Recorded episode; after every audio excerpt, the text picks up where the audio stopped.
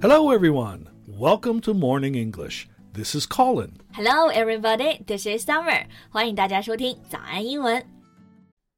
在节目的开始，给大家送一个福利。今天给大家限量送出十个我们早安英文王牌会员课程的七天免费体验权限，两千多节早安英文会员课程以及每天一场的中外教直播课，通通可以无限畅听。体验链接放在我们本期节目的 show notes 里面了，请大家自行领取，先到先得。Hey, Summer.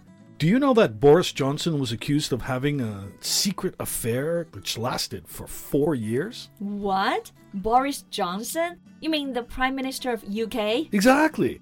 A woman claims that she had a relationship with the Prime Minister. Oh my, what a bombshell!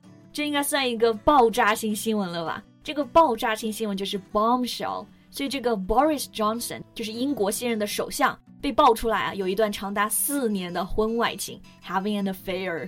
Right, and just a few days ago, another bombshell was dropped that Matt Gaetz, a representative in America, was under investigation for his illegal drug use and sexual misconduct. 就是说，又有一位美国的政治家也被爆出丑闻了，是吧？Illegal drug use 就是非法使用毒品，sexual misconduct 就是私生活也特别乱。所以为什么欧美政坛真的哎，感觉最近都挺乱的哦。And this is Matt. He cast himself as a die-hard Trump supporter. So, you know, this is not that surprising. 这个丑闻主人公呢，就是 Matt，他还是特朗普的死忠粉，对吧？Right.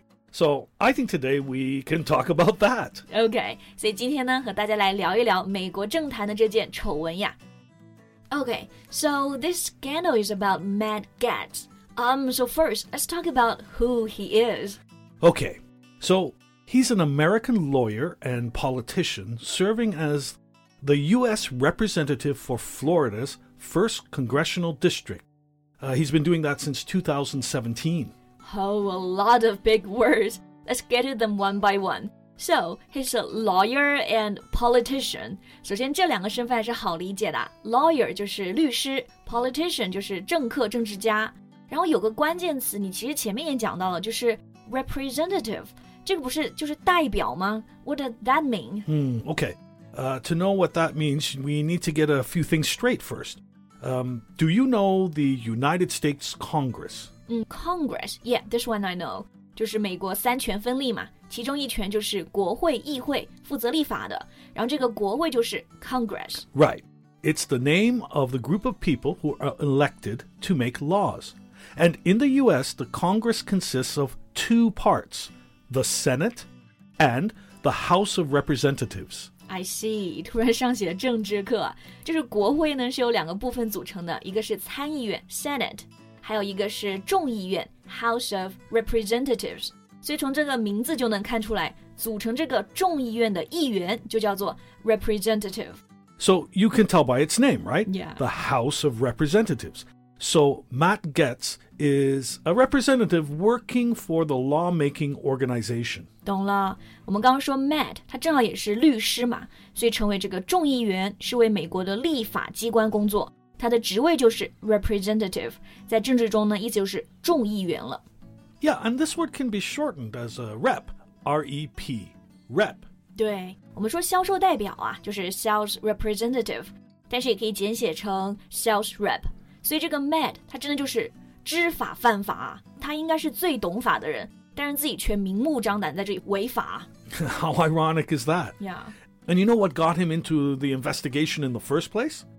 A sexual relationship with a 17 year old and paid for her to travel with him, which could violate federal sex trafficking laws. 嗯，就是说他一开始被调查是因为和一个未成年的女孩发生了关系，是吧？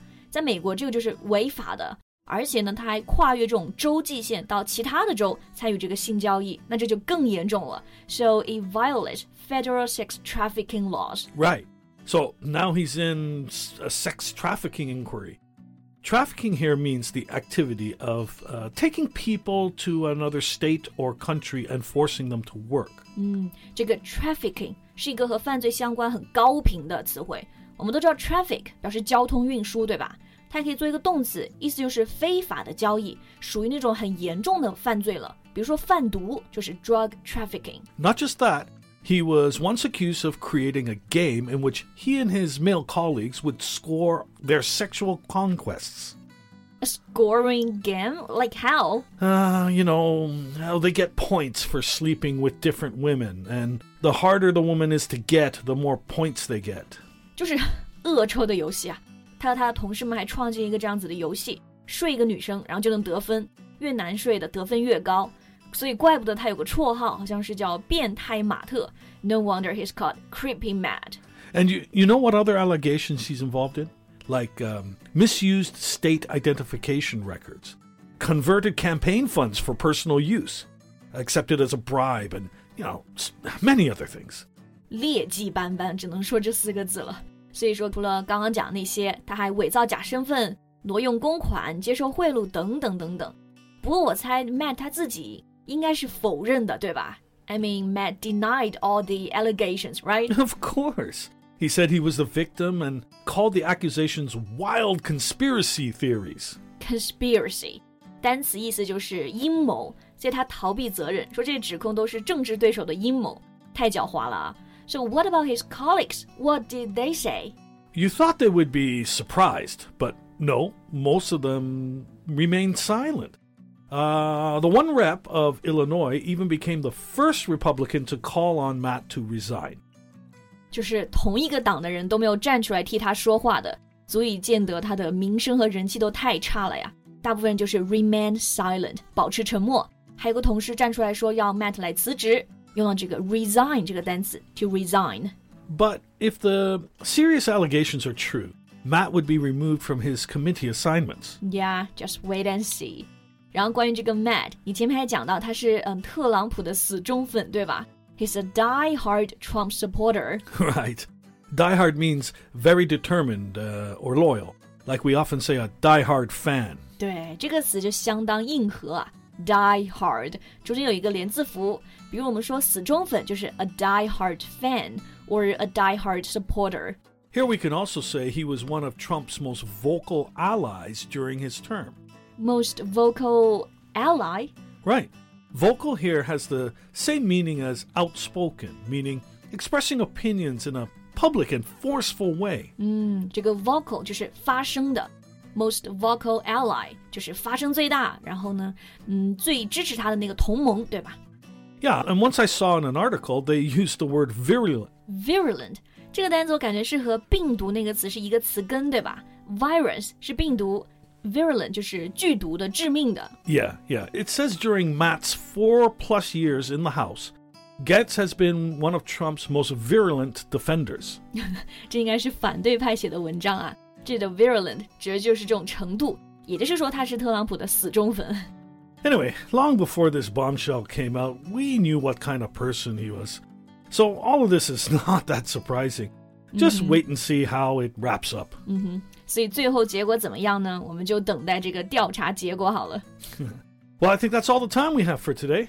Thank you so much for listening. This is Colin. This is Summer. See you next time. Bye. 今天的节目就到这里了。如果节目还听得不过瘾的话，也欢迎加入我们的早安英文会员。成为会员，您就可以无限畅听我们每天一场免费的中外教直播课，以及两千多节原创系统课程了。今天我们限量送出十个七天免费试听权限，试听链接放在我们本期节目的 show notes 里了，请大家自行领取，先到先得。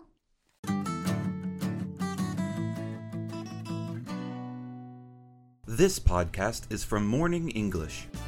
学口语就来早安英文。